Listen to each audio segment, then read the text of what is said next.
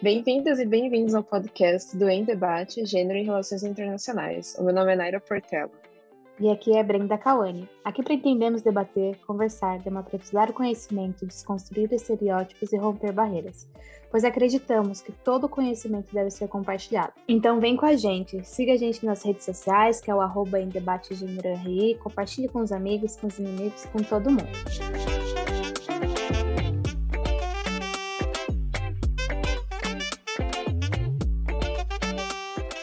No episódio anterior, falamos sobre migrações internacionais no contexto da pandemia, sobre o agravamento da vulnerabilidade da mulher e também sobre a xenofobia. Esse assunto ficou soando em nossas cabeças e não podíamos somente abordar uma reflexão. Queríamos mais. E assim chamamos a nossa maravilhosa Michelle Rastren, que ela é advogada. Ela é doutoranda em Direito Internacional, com experiência na área migratória professora universitária do curso de Direito e Relações Internacionais e coordena o projeto de núcleo de migrações no Unicuritiba, que ela vai falar um pouquinho mais sobre a gente no episódio. Então, muito obrigada, Michelle, por você estar aqui, por você vir aqui e contribuir um pouquinho com a gente. Eu que agradeço o convite, Brenda. É um prazer estar aqui com vocês. Obrigada. É, nós também chamamos a Natália Zúñiga, ela é graduada em Direito na Colômbia e especialista em Relações Internacionais aqui no Brasil. Ela atua na área da educação e também é integrante do nosso grupo aqui em debate é, Gênero e RI. Natália, muito obrigada por ter aceitado o convite. Ai, obrigada eu e estou muito empolgada de participar. Então, dando início, eu queria direcionar a primeira pergunta para você, Michelle para você contar um pouquinho para a gente sobre a sua experiência com imigrantes. Bom, então eu comecei, na verdade, a trabalhar com o tema das migrações internacionais há 10 anos, quando eu, ainda como estagiária, na época de Direito e de Administração, eu fazia as duas faculdades ao mesmo tempo, eu trabalhei no Departamento de Recursos Humanos de uma empresa multinacional e eu atuava justamente na área de expatriados, que é como a gente usa né, um jargão empresarial aí para se referir aos executivos migrantes, né? aquelas pessoas que são transferidas de uma né, filial para outra né, da, da, empresa multinacional, ou da filial para a matriz, ou da matriz para as filiais. Né? Então, eu tive né, esse primeiro contato com a temática do direito migratório nesse momento, porque é, eu trabalhava basicamente com pessoas da área da administração e também né, psicólogos na área né, de recursos humanos.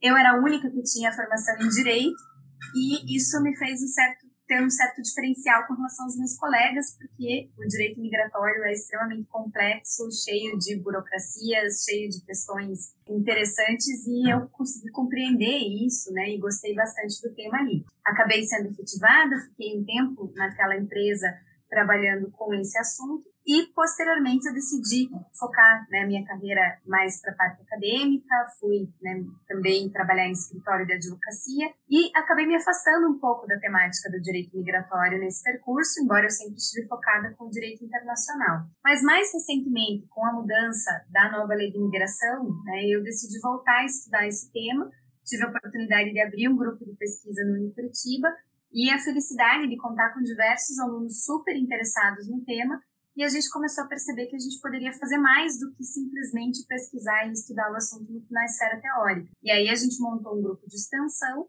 e hoje a gente trabalha né, com o Laboratório de Relações Internacionais, com o Núcleo de Migrações, com diversas iniciativas do ensino, da pesquisa e da extensão so, é, para os migrantes. Né? Nós temos aulas de português, nós produzimos materiais informativos, nós fazemos uma série de iniciativas voluntárias com acadêmicos, né? Então, estamos programando é, a, o lançamento de um aplicativo, temos a intenção de fazer uma orientação de é, para regularização documental também para as pessoas que têm essa dificuldade, né, sobre a regularização documental. E basicamente é isso aí que a gente vem desempenhando nesses últimos dois anos. Ai, que bacana, que bacana. É muito, é muito gratificante escutar ter pessoas né, fazendo isso, né? Mas falando especificamente sobre mulheres migrantes, né? Conforme a gente falou no episódio anterior, você percebe que elas têm alguma dificuldade específica por conta do gênero? Se sim, quais seriam algumas dessas dificuldades? E aí, Natália, também te chamo para te responder essa pergunta. Enfim, a gente. E para você contar também um pouquinho sobre a sua experiência de imigração, você como mulher, enfim. Se vocês duas puderem contribuir com a gente sobre esse assunto. Eu vou deixar a Natália falar primeiro, né? Acho que ela, como mulher migrante, tem, tem essa possibilidade. Né? Sim, claro. Então, é, minha experiência foi realmente boa. Eu sei que existem é, barreiras, sei que existem problemas maiores para as mulheres migrantes, né? É, principalmente, por exemplo, do jeito de é, como que elas chegam no Brasil, né? Hum, não foi meu caso, afortunadamente.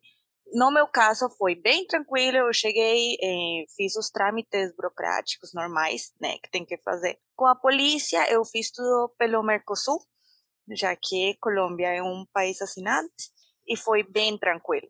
Mas conheço casos de mulheres que, que não foi bem assim mesmo. É, por exemplo, eu tenho uma amiga venezuelana que ela chegou pela fronteira. E, nossa, tipo, assim, a fronteira terrestre é, é uma coisa, assim, forte, difícil, principalmente para uma mulher. Ela teve que procurar onde ficar, procurar como atravessar. Então, acho que, que realmente, como em todas as situações difíceis, a mulher fica ainda mais exposta né, nesse tipo de casos. Então, bom, acho que é isso. Perfeito, Natália. Obrigada por compartilhar. Mas, Michelle, também, se você quiser dar a sua contribuição aí dentro desse assunto, que eu acho que você também, como mulher e também como estudante e pesquisadora sobre esse tema, tem total lugar de fala também. Interessante, né? A gente notar do ponto de vista dos direitos humanos, a gente chama a, a situação das mulheres migrantes, né, de uma situação de dupla vulnerabilidade. Por quê? Porque a gente tem a, a vulnerabilidade por ser mulher e a vulnerabilidade por ser migrante. E aí você pode somar outras vulnerabilidades, né, também, eventualmente, uma mulher migrante LGBT, né, ou uma mulher migrante negra, é, e aí você vai né, tendo acréscimos nessa dificuldade, na, na, na xenofobia, no preconceito, na discriminação, nas dificuldades de acesso, que são inerentes né, e vão se somando. Então, é, a, a, a gente sabe, né, enquanto mulher, que a nossa posição já é diferenciada na sociedade pelo simples fato de sermos mulheres. Mas eu, como uma mulher brasileira, heterossexual, cisgênero e etc., não tenho as mesmas é, vulnerabilidades que outras mulheres que estão numa posição diferente.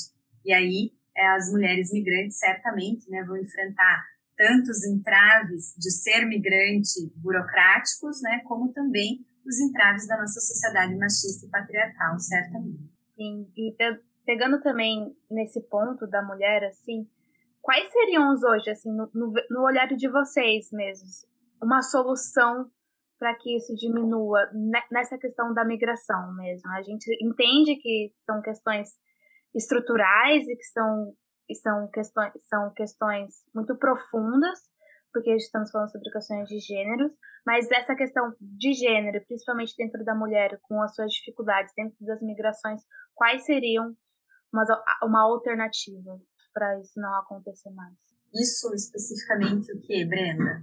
É, eu digo assim, o, tá, só para no caso, eu digo assim quando eu digo, ah, o processo de migração da mulher, ela, é muito mais difícil, certo?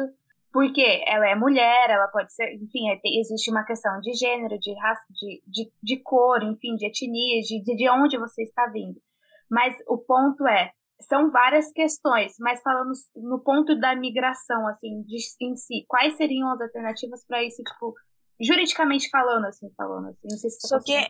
Só que, juridicamente, bom, é, o que eu acho que é juridicamente e burocraticamente não tem travas maiores. Eu acho que o, o processo, como eu falei, tipo, de chegar, de os perigos que você corre, né? É, mas assim, que o que eu acho que burocraticamente eu não tive nenhuma trava adicional por ser mulher. Ah, entendi. É, acho então, que de fato, uhum. de fato não existe né, uma trava burocrática ou uma questão legal que torne isso diferente. Né? Uhum. Talvez uma questão a gente pensar é que a, o migrante ele é sempre visto no masculino, né? O migrante, a pessoa que migra, né? E aí de repente a gente pensar é, em políticas públicas, em ações do terceiro setor que tenham esse enfoque na mulher migrante que vai ter necessidades peculiares. Por exemplo, né, a nossa tradição vai fazer, né, e a, as mulheres, né, de maneira geral, acabam sendo muito mais encarregadas do cuidado dos filhos do que os homens.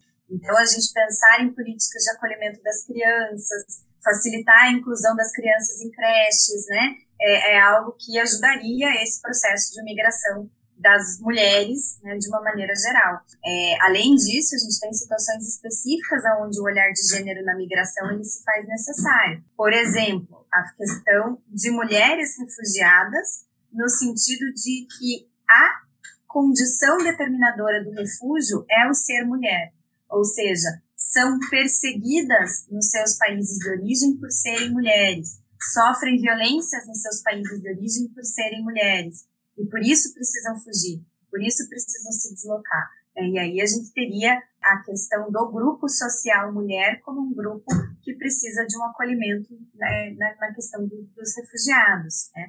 Nós, por exemplo, aqui no Brasil, já tivemos algumas oportunidades, mas não reconhecemos a mulher vítima de violência doméstica, que eventualmente escapa da violência do marido, como uma potencial refugiada porque existe alguma resistência no entendimento da perseguição por atores privados, mas, é, de qualquer forma, existem países que já avançaram nesse sentido. O Canadá, salvo engano, é um país que é, reconhece a mulher refugiada vítima de violência de, doméstica, né, que foge da perseguição do companheiro. Então, são algumas situações que trazer o, o debate de gênero para dentro da discussão sobre imigração seria importante. Perfeito, perfeito. É, acho que era isso. Era, eu não estava tentando, eu não consegui me expressar, mas era isso que eu queria. Era mais ou menos isso que eu estava tentando tirar de vocês, assim, que acho que é sobre. São vários conceitos e que às vezes eles eles se distorcem por, pelos contextos que eles estão inseridos, né? E aí são vários debates que vão acontecendo. Mas pegando também esse gancho que você falou sobre a questão de que pessoas estão saindo dos seus lugares, por, geralmente se deslocando, fazendo esses deslocamentos, né? É, seja internacionais ou, ou nacionais, e que eles estão de uma maneira migrando, né? De, de alguma maneira de um lugar para o outro. A gente viu que com a crise sanitária, com a pandemia da Covid-19, muitas fronteiras se fecharam e as barreiras migratórias elas aumentaram. Mas a pergunta que eu faço daí para você, você, Michelle, especificamente, esse fechamento de fronteira e o aumento das barreiras, ele é necessário para combater, combater a pandemia, mas ele é também uma violação de direitos humanos? É, essa pergunta é interessante, Brenda, porque assim, não existe consenso entre os estudiosos de epidemiologia de que as medidas de fechamento de fronteiras sejam efetivas no combate ao vírus, tá? Em especial quando a gente já tem um cenário do vírus amplamente disseminado. Então, esse seria um primeiro ponto. Não há muito consenso entre os especialistas, embora na pandemia de coronavírus a gente tenha tido a Austrália e a Nova Zelândia como exemplos de que fecharam suas fronteiras e conseguiram bons resultados. Eles também adotaram diversas outras medidas dentro do próprio país para impedir a disseminação do vírus. Não foi apenas o fechamento de fronteira.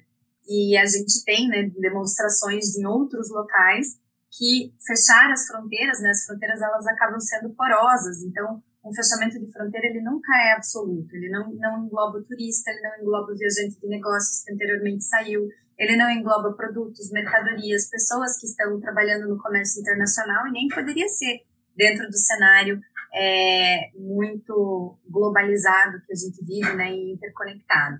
Então, o que acaba resultando é que o, o fechamento de fronteiras para pessoas, no máximo, atrasa em algumas semanas a chegada da doença, mas ele não é sozinho capaz de impedir a disseminação da doença. E o que a gente tem visto, né, no Brasil, especialmente nas medidas de fechamento de fronteira, é que elas são discriminatórias.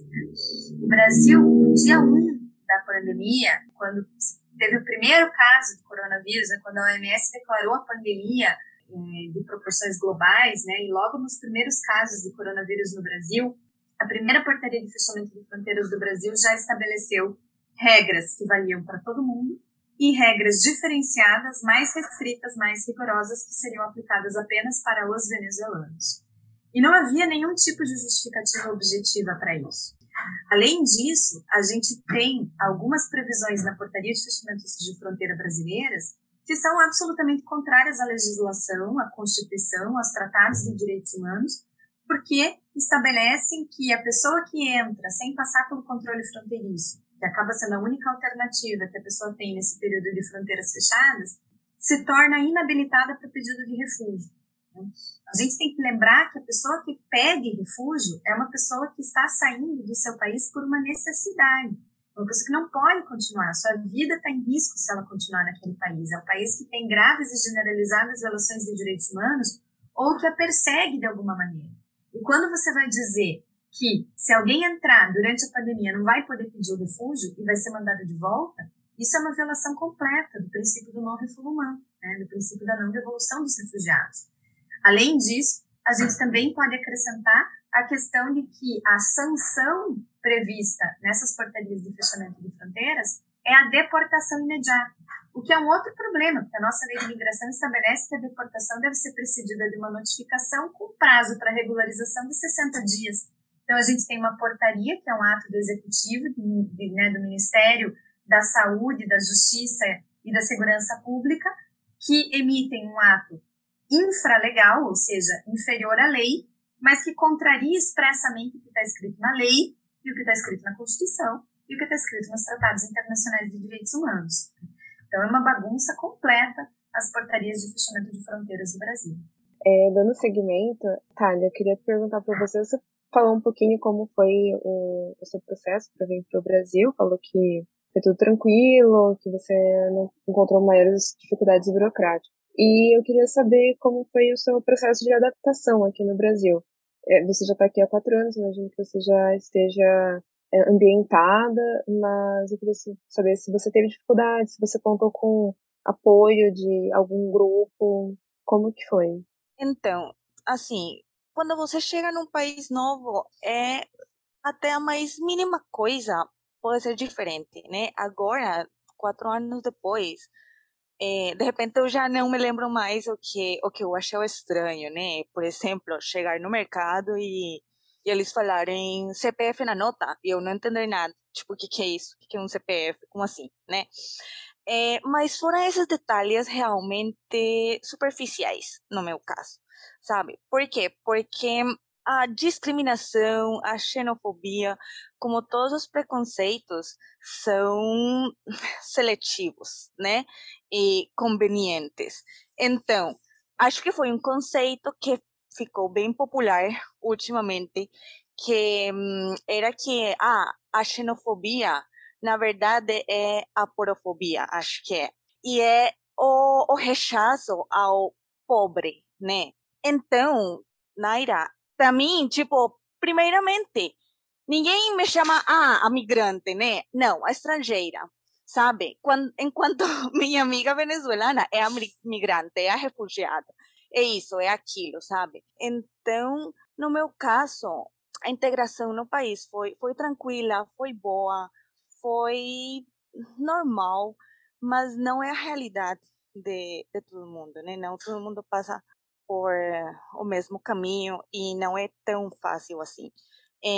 Como a gente falou no começo, ser mulher às vezes dificulta isso. Por exemplo, quem tem criança, quem precisa fazer, não sei, trabalho de casa, é, esse tipo de coisas podem, ocasionar que a integração no país seja mais difícil, porque você não tem tempo para estudar a língua, é, daí você não se consegue se comunicar com os outros, é, você não tem tempo para fazer amigos, você não tem tempo para procurar uma rede de apoio, né? Que no meu caso, tipo, eu, eu, meu namorado é brasileiro, daí foi, foi tranquilo. Mas o que eu quero focar nisso aqui é que não todo mundo passa por minha mesma experiência, né? E que não é tão fácil assim como, como eu estou contando aqui. Queria agradecer vocês duas, muitíssimo obrigada por compartilhar um pouquinho aí das suas experiências e conhecimentos. Acho que com certeza esse assunto é um assunto que a gente poderia ficar falando horas e horas aqui, porque aborda milhares de aspectos, não é migração não é só um ponto exclusivo, mas a gente está falando aqui sobre vida, sobre história, sobre sentimentos e sobre realidades que muitas das vezes a gente não sabe quais elas são, né? Porque são realidades distintas e cada um que vive ela sabe falar sobre ela, né? Então eu queria muito agradecer vocês, o tempinho que vocês tiveram aqui com a gente. É, a minha gratidão é muito grande por vocês duas estarem aqui. Eu que agradeço mais uma vez o convite, Brenda, Naira, Natália, é um prazer conhecer você também. Obrigada.